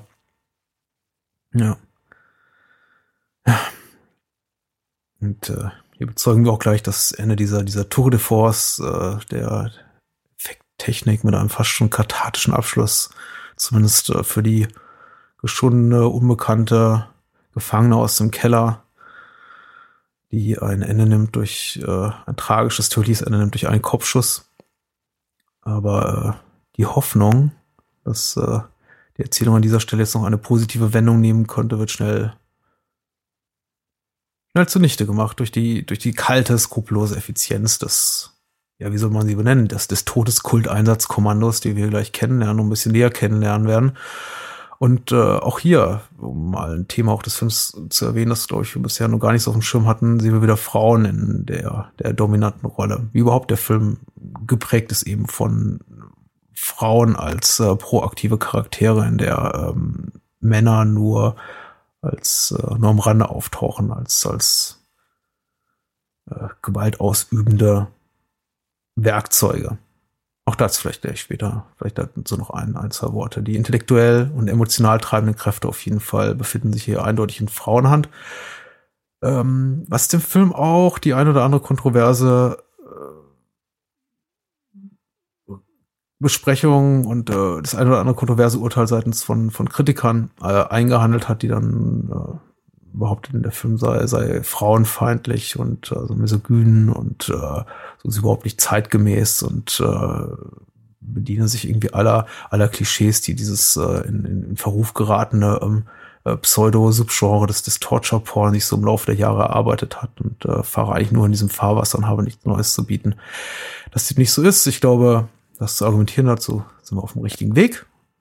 Und äh, ich gehe auf die kritische Rezeption und äh, die Kontroverse vielleicht auch noch mal später ein bisschen ein. Äh, auf jeden Fall jetzt an, an dieser Stelle sowas wie der Beginn des äh, vierten Aktes des Films. Äh, wenn man ihn in den Akte aufteilen will, könnte man, glaube ich, gleichermaßen valide dafür argumentieren, dass der Film vier wie fünf Akte hat. Äh, für mich mit Sicherheit die letzte große, bedeutende äh, narrative Wendung des Films, in der uns äh, der Film, beziehungsweise die Filmemacher zum letzten Mal so richtig den, den Boden unter den Füßen wegziehen und uns plötzlich, nachdem wir 60 Minuten lang einen zwar unvorhersehbaren und äh, ästhetisch einmaligen Horrorfilm gesehen haben, uns auf jeden Fall nochmal so ein ganzes Bündel an, äh, an neuen, interessanten, äh, obskuren, verrückten, äh, zweifellos, aber dennoch sehr äh, faszinierenden Gedanken entgegenschmeißen. Einer, einer, einer ganz neuen Welt sich mit einer neuen Theologie und Philosophie äh, konfrontieren, die ein, eine, eine Gruppe neuer Charaktere, die wir bisher im Film nur so am Rande wahrgenommen haben oder gemutmaßt haben, dass sie da hinter den, hinter den Kulissen die, die Strippen ziehen, plötzlich zu, zu, zu handelnden Figuren macht. Und den Film nochmal innerlich ganz schön auf den Kopf stellen. Hier lernen wir sie eben kennen. Äh, ganz äh, relativ eindrucksvoll wie sie eingeführt wird, äh, die Mademoiselle, die namenslose Mademoiselle. Nicht etwa, nicht etwa Madame, nein, Mademoiselle, was, äh, was mich so ein bisschen, ja, warum ist sie eine Mademoiselle? Äh, in, in ihrem doch recht hohen Alter. Ich glaube, die Darstellerin äh, Catherine Bergin war zu dem Zeitpunkt schon so, so um die 70. Was mich so, so ein bisschen an, an, an die These, die erinnert die Ellen Curtis äh, vor kurzem geäußert hat in einem Interview zu seiner neuen BBC-Dokumentation Hypernormalization, der er so meinte, dass äh, die, die Ultrareichen und die äh, Elite und die Aristokratie, zumindest die Geldaristokratie, deren äh, sie, an dem Punkt angekommen sind, zumindest solche Silicon Valley Macher und äh, Entrepreneure, die milliardenschwer sind wie, wie Elon Musk und Peter Thiel, die den Tod mittlerweile nur noch als einziges Ziel, das es zu äh, äh, bekämpfen lohnt, beziehungsweise die Unsterblichkeit als einziges Ziel, das es zu erreichen gilt, so vor Augen haben und äh, es ansonsten nichts mehr gibt und sich stattdessen eben auch in so eine, so eine, so eine Quasi-Religiosität äh, flüchten, an, an deren Ende ihr eigenes Überleben oder ihre Unsterblichkeit steht. Und äh, ich äh, ich fand den Gedanken ganz interessant. Der ist sicherlich nicht komplett neu, aber er fügt sich auch sehr, sehr schön in das, was hier Logier entwirft mit der, mit der Figur der Mademoiselle und ihres, ihres Märtyrerkults, den sie so um, um sich schart. Äh, nämlich als eine Figur, die offensichtlich nach et etwas strebt, dass ihr alles Geld der Welt nicht kaufen kann und dafür bereit ist, Dinge zu tun, die jenseits Grausamkeiten zu begehen, die jenseits aller Vorstellungskraft liegen.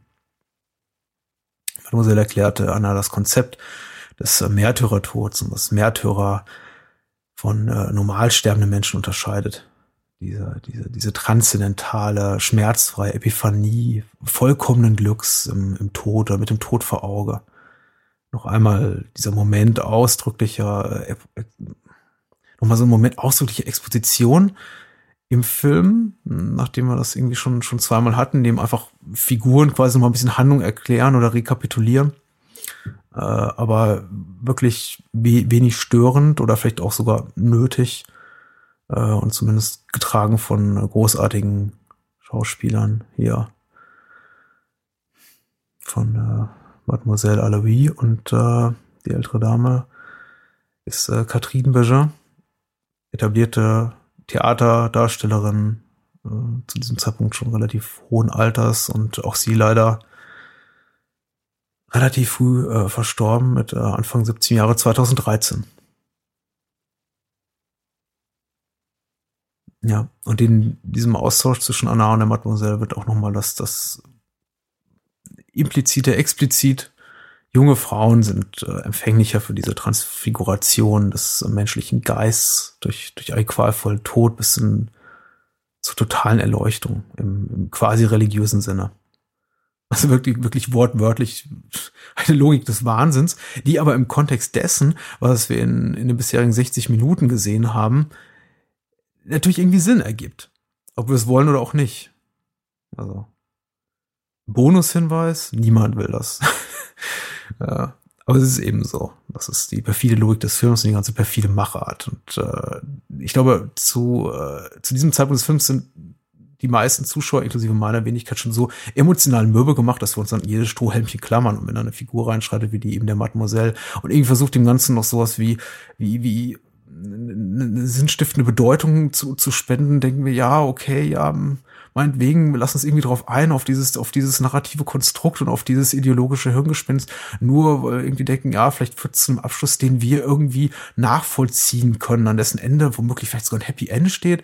Schön wäre es doch, auch wenn der Film das bisher überhaupt nicht hergibt. Wir geben ja die Hoffnung nicht auf. Also es, äh, die, ab, ab, die, die Logik, so abstrus sie sein mag, oder so abstrus sie uns äh, objektiv erscheinen mag, doch in dem Moment auch irgendwie hilfreich, weil es gibt etwas, an, an dem wir uns festklammern können. Ja, wie gesagt, äh, Frauen in den emotional wie, wie intellektuell äh, gewichtigen Rollen, Männer eigentlich nur so als äh, gewaltausübende Maschinen, wie auch hier. Äh, und deswegen sah sich der Film eben auch dem, dem Vorwurf äh, ausgesetzt, ein frauenfeindliches Bild zu propagieren. Äh, ich jedenfalls empfinde Mathieu durch äh, mit seiner Präsentation, durch die Präsentation seiner, seiner Rollenbilder als Frauen wirklich in proaktiven Rollen im Zweifelsfall eher als emanzipiert, da da er zwar inhaltlich nicht so wirklich zu der, zu seiner, inhaltlich abseits seiner, seiner konfrontativen Tonalität nicht so recht zu den anderen kanonisierten Vertretern des neuen französischen Extremkinos passen will, sein Anspruch, bestehende Weisheiten zu hinterfragen und Erwartungen auf den Kopf zu stellen, aber sehr wohl auch zu einem betont weiblichen Kino, also zu einem betont emanzipierten Kino, zum Beispiel einer, einer, einer Claire Denis oder einer Marina Devon oder einer Catherine Breillat wirklich passt. Ich möchte, möchte gleich noch etwas über die, die zeitgenössische kritische Rezeption des Films sprechen, in der Mathieu wiederholt misogyne Züge vorgeworfen würden.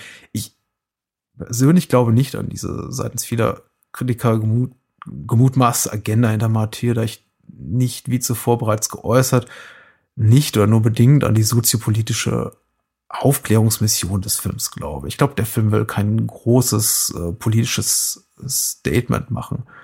Ähm, zudem wäre der Film mit vertauschten Geschlechterrollen. Man möge sich gerne Anna als Arnaud und Lucie als Luke und äh, die namenlose Mademoiselle als, als männlichen Bösewicht vorstellen. Also mit vertauschten Rollen, äh, Geschlechterrollen wäre der Film kein Deut mehr oder weniger Geschlechts, geschlechtsbezogene Rollenbilder fördernd in, in positiver wie negativer Hinsicht. Er wäre einfach nur x-beliebig.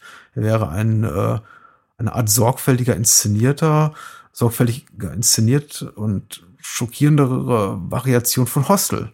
Und den gab es schon. Aber in dieser Hinsicht unterscheidet sich der Gorbauer-Genre-Fan eben kaum vom Kritiker mit einem sehr schmalsichtigen Kunstverständnis. Er mag, er oder sie mag am liebsten eben das, was er bereits kennt. Oder er oder sie kriegt am liebsten das, was er oder sie ihm erwartet. Und genau diese Erwartungshaltung untergräbt Matthias. Und das mag viele einfach überfordern. Deswegen äh, flüchtet man sich dann gerne mal in, in, in, so, so hochtrabende Behauptungen wie, ach, die, die, die, die politische Haltung des Films ist, ist desaströs und, und, und, und pervers.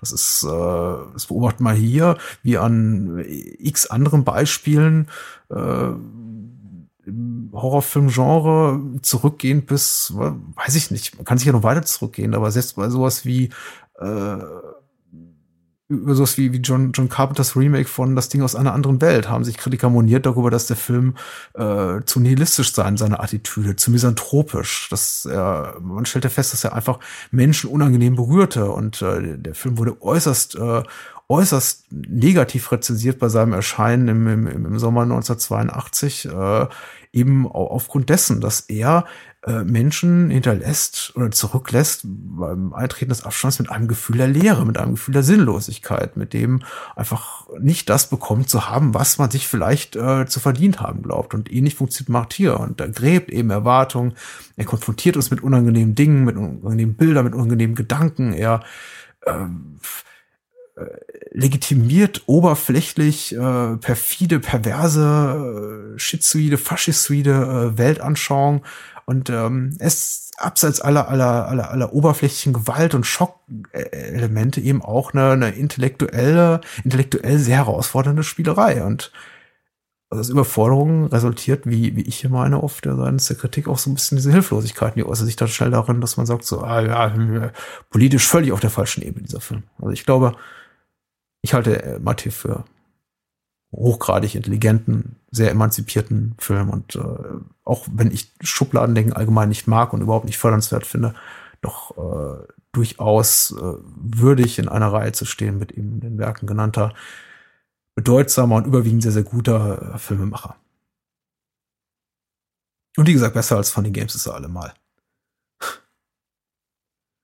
ja. Und, äh, dass uns hier nichts, nichts, nichts, nichts, dass hier nichts, uns nichts Gutes blüht und auch äh, Anna auf ziemlich verlorenem Posten sitzt, ähm, was denn das Wort ist, an diesen Stuhl gefesselt, das wird uns auch nicht zuletzt deswegen klar, weil wir eben bereits aus äh, den Flashbacks äh, von Lucy wissen, dass sie ein ähnliches Schicksal äh, durchlitten hat. Und äh, die Bilder, die, die wir sehen, eines äh, an, an den Stuhl gefesselten Mädchens, das misshandelt und mit Brei gefüttert wird, äh, sind uns hier eben, sind uns sehr vertraut und lassen nichts Gutes erahnen.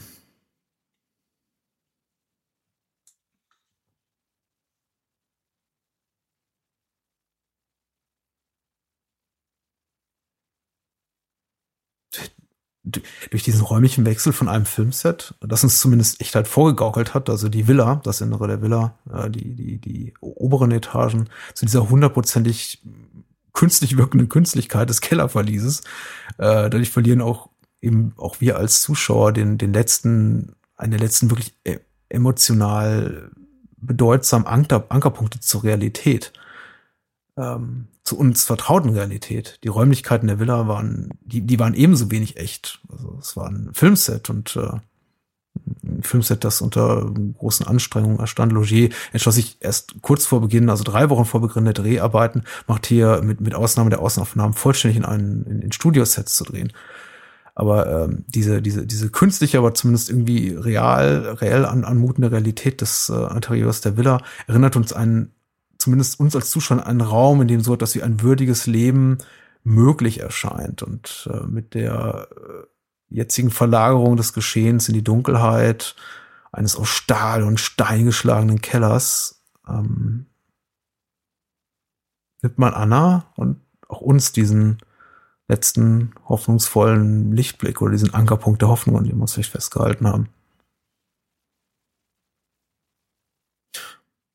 Ja, also äh, durchaus Szenen, die schwer, schwer zu betrachten sind. Und ich habe allerlei Reaktionen darüber mir anhören müssen, verbal geäußert von äh, äh, unerträglich, spätestens zu dem Zeitpunkt habe ich den Film aufgegeben, bis hin zu ja, äh, gehender Langeweile, also die Art von äh, körperlicher, roher, körperlicher und äh, einfach unerotischer, unansprechender, ununterhaltsamer Gewalt, die einen dann irgendwann auch ermüdend und überfordert zurücklässt, in dem Sinne, dass man eben sagt so, der Film wird auf eine perverse Art und Weise langweilig zu dem Zeitpunkt, aber ähm, darüber möchte ich nicht urteilen. Ich bin hier, um Gedanken zu äußern, aber nicht um äh, ein, ein allgemeingültiges Statement oder, oder Sichtweise auf den Film zu präsentieren, sondern nur meine kleine bescheidene Meinung. Ähm, auf jeden Fall, meine kleine bescheidene Meinung sagt, dass äh, neben der körperlichen Misshandlung die, die emotionale Demütigung auf jeden Fall wichtiger Bestandteil dieses perversen Rituals des Todeskults ist. Zum Beispiel, in dem Anna, wie wir hier sehen, kurzzeitig der, Innen, der Eindruck vermittelt wird, sie könne fliehen. Dies bezeichnet für diese vollkommen dehumanisierte Dimension des Grauens und äh, auch noch wirklich ein eindrücklicher Moment, finde ich, ist derjenige, in dem der, der anonyme Wächter, äh, die bereits durch, durch massive Gewaltanwendung bis zur Besinnungslosigkeit geprügelte Anna noch, noch im Fall niederschlägt. Auch hier ist wieder der Mann, also der, der, der anonyme männliche Protagonist, nur stumpfes Instrument zur Gewaltanwendung, um, um einmal James Bond in, in Casino Royale zu zitieren. Und apropos Casino Royale, ich meine, so, so, so irrsinnig es klingen mag, äh, zeigt doch irgendwie die, die sexy Folterszene zwischen, zwischen Mats Mikkelsen als Le Chiffre und äh, Daniel Craig als Bond in der, in der 2006er Adaption von Casino Royale, äh, stellt diese, stellt diese Szene doch die exakte, also das ist für Matthias sehen, ist irgendwie die exakte und überfällige Antithese zu dem, was wir äh, in, im, im, Bond-Film sehen. Was wir hier mit Anna im Keller von Martyr, Martyr äh, bezeugen müssen, ist einfach die, äh, äh perverse äh, Negativbelichtung dessen, was wir in tausend einem Actionfilm sehen oder in Horrorfilmen sehen, in denen äh, körperliche Gewalt und insbesondere Folter rein dem Entertainment dient. Und ich meine, das kann man anprangern, das kann man äh, rezipieren in dem Wissen, äh, mit dem Metawissen, dass es sich dabei eben irgendwie um Fiktion und um Unterhaltung handelt. Je nach Intensität dessen, was wir da gerade sehen, ist es auch unterschiedlich gut möglich. Im Fall von Matthias irgendwie, Matthias irgendwie schon lange nicht mehr, weil ich denke mal, äh, jeder ist zu diesem Zeitpunkt sehr emotional involviert, oder zumindest neun von zehn Zuschauern. Ich habe irgendwie kaum mit jemandem gesprochen, der jemals sagte, der Film ließe ihn äh, gänzlich kalt. Dafür muss man, glaube ich, vielleicht schon so ein bisschen bisschen sozio oder psychopathisch veranlagt sein, ich weiß nicht. äh, äh, Finde ich jedenfalls schwierig. Aber ich meine, Matthias, Matthias, ich krieg den, den, den, den Titel des Films irgendwie nicht auf die Reihe, ist auf jeden Fall in dem Sinne, macht in dem Sinne ein wichtiges Statement. Und auch wenn ich äh, kurz vorhin auch schon argumentierte, warum ich nicht glaube, dass er jetzt die großen sexualpolitischen, also soziopolitischen Botschaften zu verkünden hat, glaube ich schon daran, dass es äh, Logier und äh, seinen Kollaborateuren eben wichtig ist, ein äh, Statement zu machen über den aktuellen Genrefilm, über das aktuelle Kunstverständnis, über Kunst als Unterhaltung und eben auch die Haltung der Menschen, die äh, Kunst, die Grausamkeiten darstellt, zu rezipieren und das vielleicht oft ungefragt rezipieren.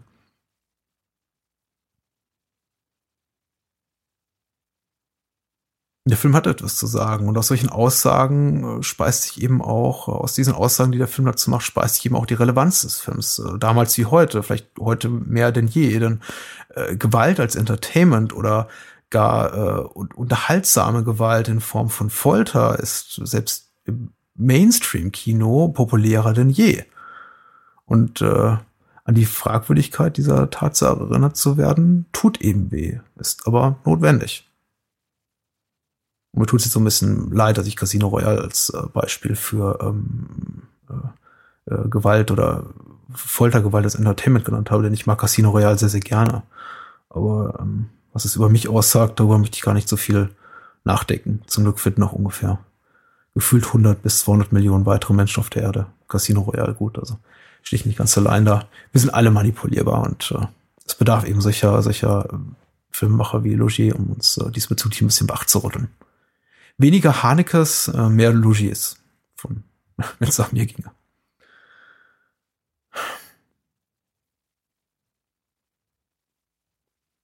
Tja. Wir sind noch lange nicht am äh, Ende des Martyriums von äh, Lucie anzukommen. Dieser, dieses Traumatisierende, dieses ähm,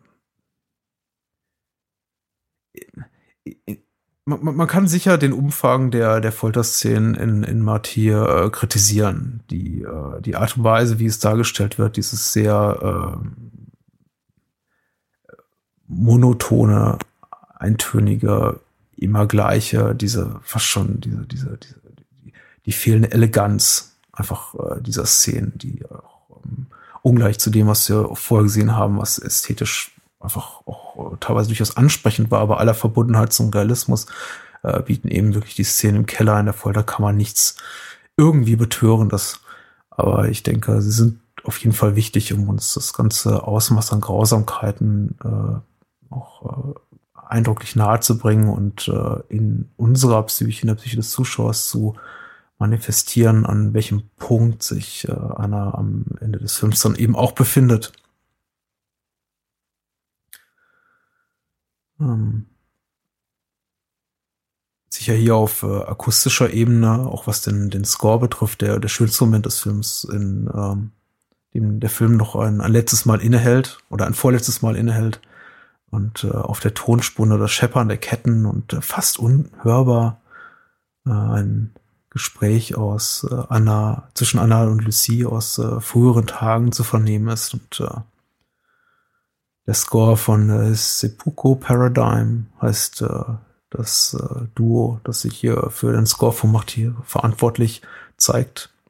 Äh, auch äh, zwei, zwei Musiker, die wenig Filmmusik geschrieben haben, überhaupt wenig Musik geschrieben haben, aber immer wenn sie in Erscheinung treten, äh, sehr, sehr gutes äh, produzieren.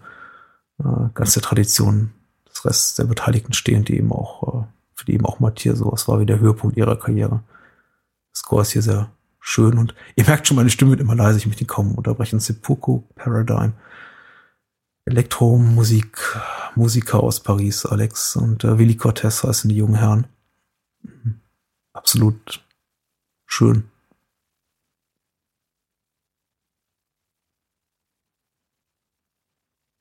Und traurig. Traurig.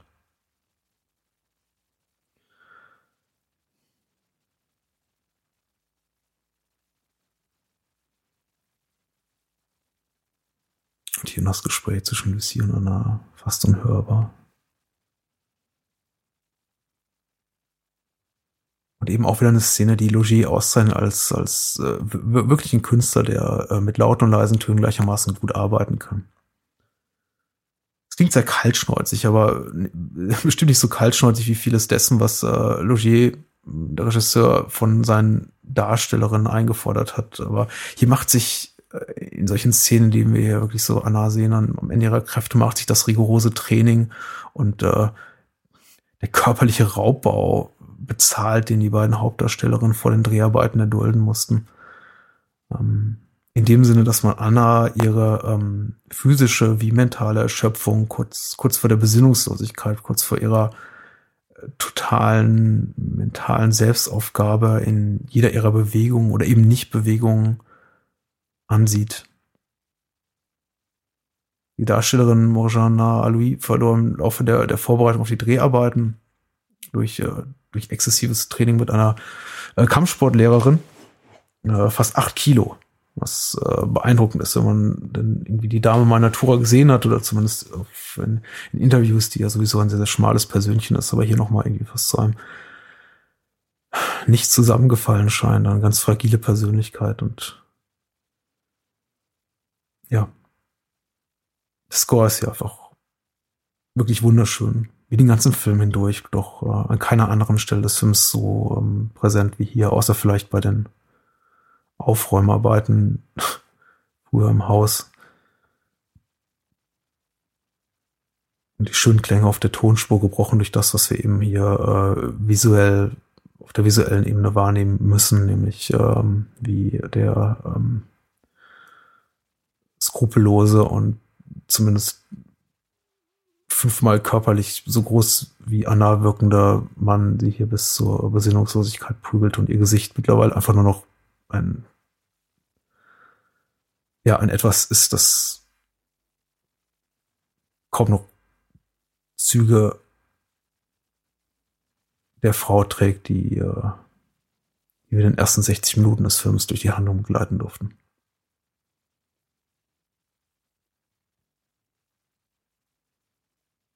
Und jetzt gleich die, die nur im Halbschatten sichtbare Frau unbekannten Namens Anna ein Ende ihres Leidens verspricht, sehen wir uns als Zuschauer natürlich auch mittlerweile nach, nach selbigen. Aber der Coup de Gras in, in all seinen möglichen Bedeutungen, die das Wort haben kann, folgt natürlich noch. Dann, ja, Logier macht es uns eben nicht einfach und äh, das ist äh, hat sich ins Manifest geschrieben, auf seine Agenda geschrieben und äh, das wird jetzt auch bis zum Ende durchgezogen. Ja, die Kamera hier ins Nichts gleitet, bereiten wir uns äh, auf den finalen, extrem theatralischen Akt des Films vor. Und äh, wechseln hier auch nochmal die Perspektive.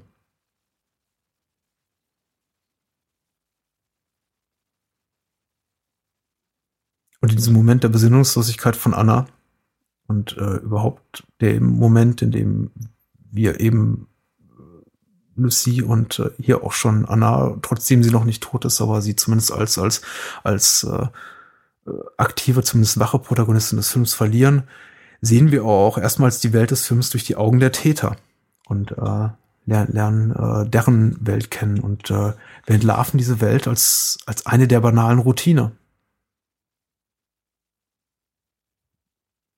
Das Seelenleben, das Seelenleben dieser, dieser moralisch korrupten, emotional verkrüppelten Folterknechte ist eben auch am Ende nichts anderes als das, was, äh, was Hannah Arendt im, im Fall des, des äh, SS-Offiziers Eichmann als, als Banalität des Bösen bezeichnete. Ein Motiv, das wir in, aus, aus, aus vielen kennen, vielen Filmen kennen, aus Literatur kennen, aus allen anderen Kunstformen kennen und äh, doch trotz seiner mutmaßlichen Bekanntheit und Vertrautheit immer noch so, so effektiv ist.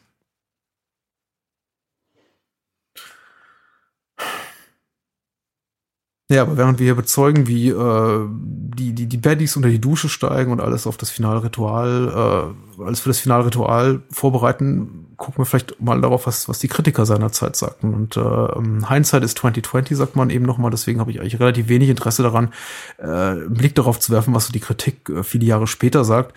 Ausschlaggebend und für mich auch immer maßgeblich tatsächlich für für, äh, für die Relevanz eines Films ist primär das, was die zeichnistische Kritik sagt. Also was sagten Kritiker hierzulande wie in Übersee, wie in äh, Frankreich äh, zu dem Film, als er eben 2008 in die Kinos kam.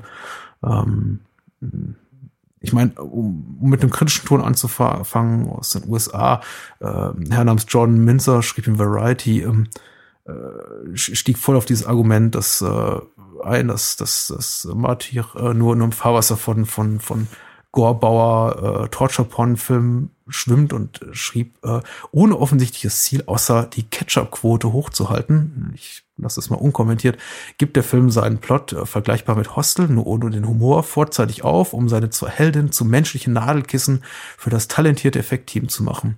Für Hardcore-Gore-Fans dürfte der Film okay sein, aber alle anderen werden so etwas wie den Märtyrertod erwarten dafür, dass sie es bis zum Ende ausgehalten haben.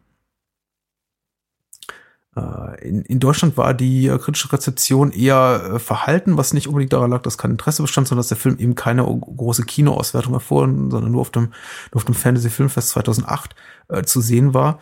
Und äh, daher ist, äh, abgesehen von überwiegend, also fast ausschließlich abgesehen von, von wohlwollenden Rezensionen in genreaffinen Foren oder Blogs und, und ähnlich gelagerten Veröffentlichungen, ähm, kaum, kaum eine große Ausbeute seitens der Kritiker zu machen. Äh, wenig überraschend hat der Film in der, in der Static Image eine sehr, sehr positive Rezension erfahren von Jörg Stodolka und äh, äh, ich zitiere eben mal hier Jörg, äh, der schreibt, Martyr stellt die Frage nach Sinn und Zweck des Kinos und steht damit der Tradition des transgressiven Films aller irreversibel ohne Frage, Matthias ist ein harter Brockenfilm, der den Betrachter zunächst ratlos zurücklässt, aber derartig lange nachwirkt, dass sich erst im Nachhinein seine Komplexität und wahren Qualitäten offenbaren.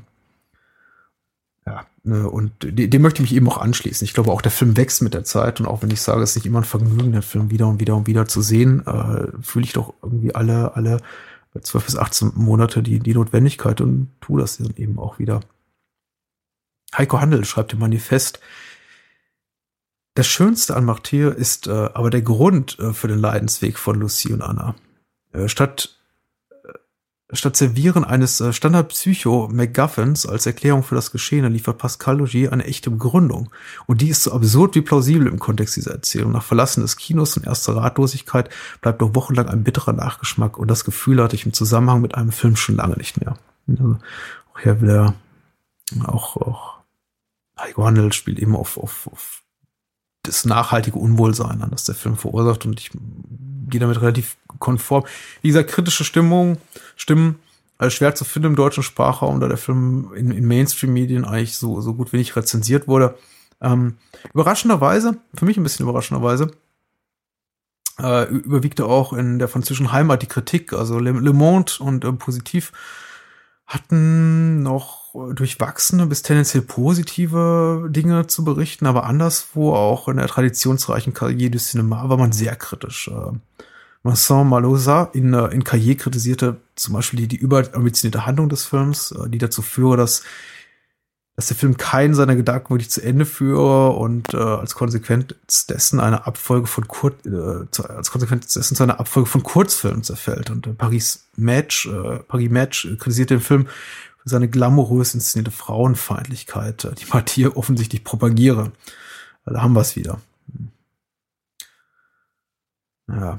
Und um mal eine weibliche Stimme äh, zu Wort kommen zu lassen, äh, Marie, Marie Sauvion, ähm, ich glaube, es war ein Le Metro, äh, fasst den Film folgendermaßen zusammen. Äh, solche, solche Zuschauer, die es für große Kinokunst halten, wenn Frauen angekettet, gefoltert und abgeschlachtet werden, werden den Film lieben wie ein Werk von Mozart Auch hier äh, das, das Killer-Argument des äh, äh, Gewalt als Entertainment-Dingens, das glaube ich eben jenes ist, das Film irgendwie äh, zu kritisieren oder als absurde zu äh, äh, steigern versucht, hat anscheinend für Frau Suvio nicht äh, funktioniert. Aber gut. Jeden das seine oder jeder das ihre. Hm, kein Problem. So ein kleines Titbit, was mir hier gerade noch einfällt, ist ja tatsächlich, dass Martyr, äh, weil ich immer Probleme habe mit der Aussprache des Titels, tatsächlich nicht die weibliche Form der, der äh, Märtyrer, äh, also der, der, der, der französischen Begrifflichkeit für Märtyrerin äh, benutzt im Titel, sondern tatsächlich die, die, die männliche Form, äh, was jetzt äh, dem Zufall geschuldet sein kann, eher unwahrscheinlich, sondern wie ich eher glaube, einfach tatsächlich der, äh, der, der des Nichtwillens seitens des äh, Regisseurs und eben auch des Autors, sich auf die äh, mögliche Fragestellung oder die mögliche Kritik einzulassen, seinen Film habe irgendwie ein Negativstatement zu machen über, über die Weiblichkeit oder die Rolle der Weiblichkeit in, äh, im Rahmen dieses religiösen Kults oder im Rahmen, weiß nicht, äh, ideologisch äh, fehl, fehlgeleiteter Denkweisen oder Philosophien. Äh, ich glaube tatsächlich, dass, dass hier seine bewusste Entscheidung war, das in den Hintergrund äh, treten zu lassen durch die Wahl des äh, männlichen Plurals von äh, Martyr, nämlich Martyr, ja, mit dem S hinten dran. Ähm, wie gesagt, äh, durchaus emanzipierter Film, aber keiner, der in meinen Augen zumindest ein großes sexualpolitisches Statement machen möchte. Ja, und so nähern wir uns langsam dem Ende des Films, wenn äh, Lucy mit äh, Anna die äh, Lucy und Anna sind Blödsinn. Wenn Mademoiselle mit Anna die äh, letzte Unterhaltung führt, die die beiden haben werden, zumindest die letzte Unterhaltung, derer wir beide Zeuge werden, die offensichtlich sehr viel länger andauert als das, was wir sehen. Und äh, interessant ist hier eben auch gleich, was dem folgt, nämlich diese auffällig distinguierte Gesellschaft aus Menschen höher, höherer gesellschaftlicher Schichten äh, die wir hier zu Gesicht bekommen.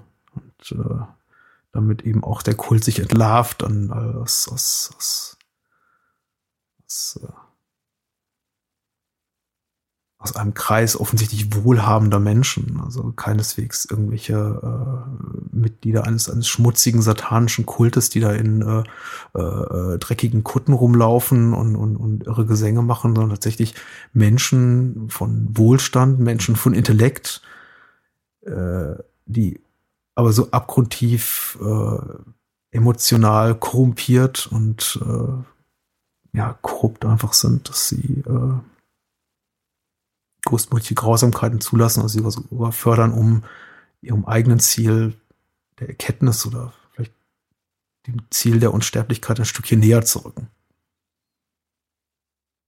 Und hier in diesen Szenen bedient sich äh, Pascal Logier wiederum einer völlig anderen Ästhetik als das, was wir in den bisherigen 90 Minuten gesehen haben. Also wirklich fast unglaublich, dass der Regisseur keine Storyboards vor Beginn der Dreharbeiten anfertigte, um äh, diesen von ihm so gewünschten äh, naturalistischen Look zu erreichen. Alles wirkt in diesen späten Szenen mit dem mysteriösen Märtyrerkultisten so kalt und kalkuliert und, und präzise. Das ist äh, fast unglaublich, dass dem hier nicht zumindest nach den Worten von Logés, da wirklich monatelange Planung vorherging.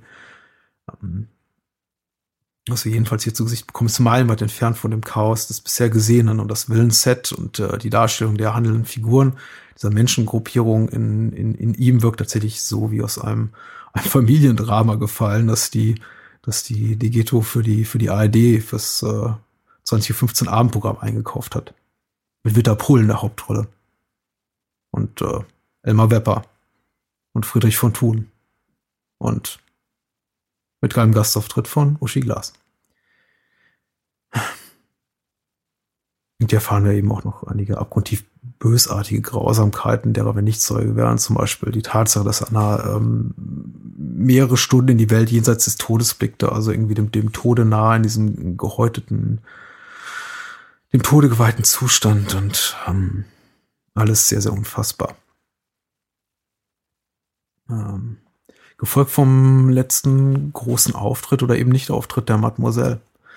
Und so hebt sich der Film die denkbar beste Pointe für den Schluss auf. Ein Film, der viele Fragen aufwirft, der viele Möglichkeiten öffnet für Thesen, Ansichten.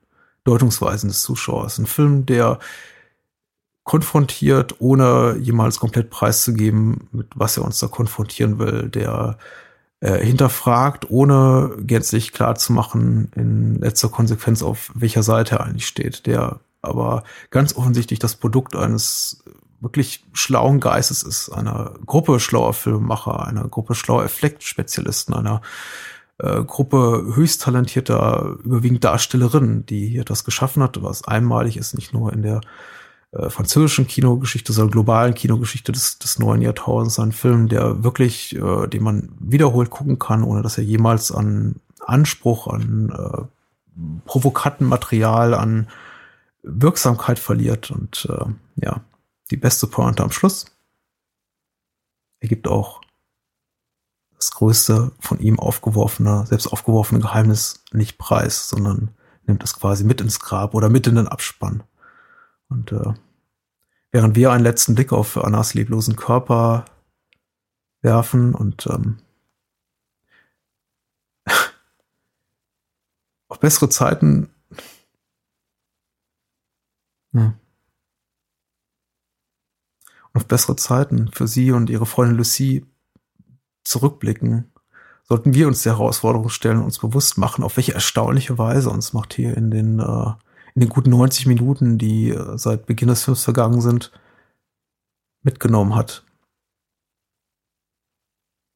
Zwischen dem ersten Anblick der geschundenen Lucie auf der Flucht aus dem Industriekomplex, in dem sie misshandelt und äh, emotional wie körperlich gepeinigt wurde, bis zu Annas Märtyrertod. Ja, und so schließt der Film eigentlich mit den Bildern, mit denen er begonnen hat. Und ich möchte äh, vielmals Danke sagen für euer Gehör, dass äh, ihr mir diese äh, 97 Minuten treu geblieben seid und äh, freue mich über Feedback zu diesem Audiokommentar, gerne Verbesserungswünsche. Es war ein Versuch, es ist ein kleines Pilotprojekt, deswegen auch ein Film, den vielleicht nicht viele gesehen haben, sondern eben auch äh, nur wirkliche, sich wirklich nur für, für wirkliche Liebhaber von Martyr, die es ja auch geben soll, auch eignet zum Hörgenuss. Patrick.bahnhofskino.com ist die Adresse. Unter bahnhofskino.com findet man den Podcast, den ich zusammen mit meinem Co-Host Daniel Gramsch moderiere. Da gibt's auch äh, zahlreiche Hintergrundinfos zu den Filmen, die wir rezensieren. Äh, bitte bewertet uns äh, positiv bei iTunes, Stitcher, TuneIn und bei dem Podcatcher-Portal eurer Wahl. Äh, Bahnhofskino-Podcast gibt es wöchentlich und zwar jetzt im sechsten Jahr seines Bestehens mit äh, zwei Filmrezensionen pro Woche. Das ist die Regel. Ich äh, würde mich freuen, wenn ihr öfter mal reinhört. Wie gesagt, bei iTunes, bei und überall dort, wo es Podcasts gibt. Mein Name ist Patrick Lohmeier. Ich verabschiede mich in die Nacht und äh, entlasse euch mit Bildern von Anna und Lucie in besseren Zeiten und einem wunderbaren Song auf der Tonspur. Gute Nacht.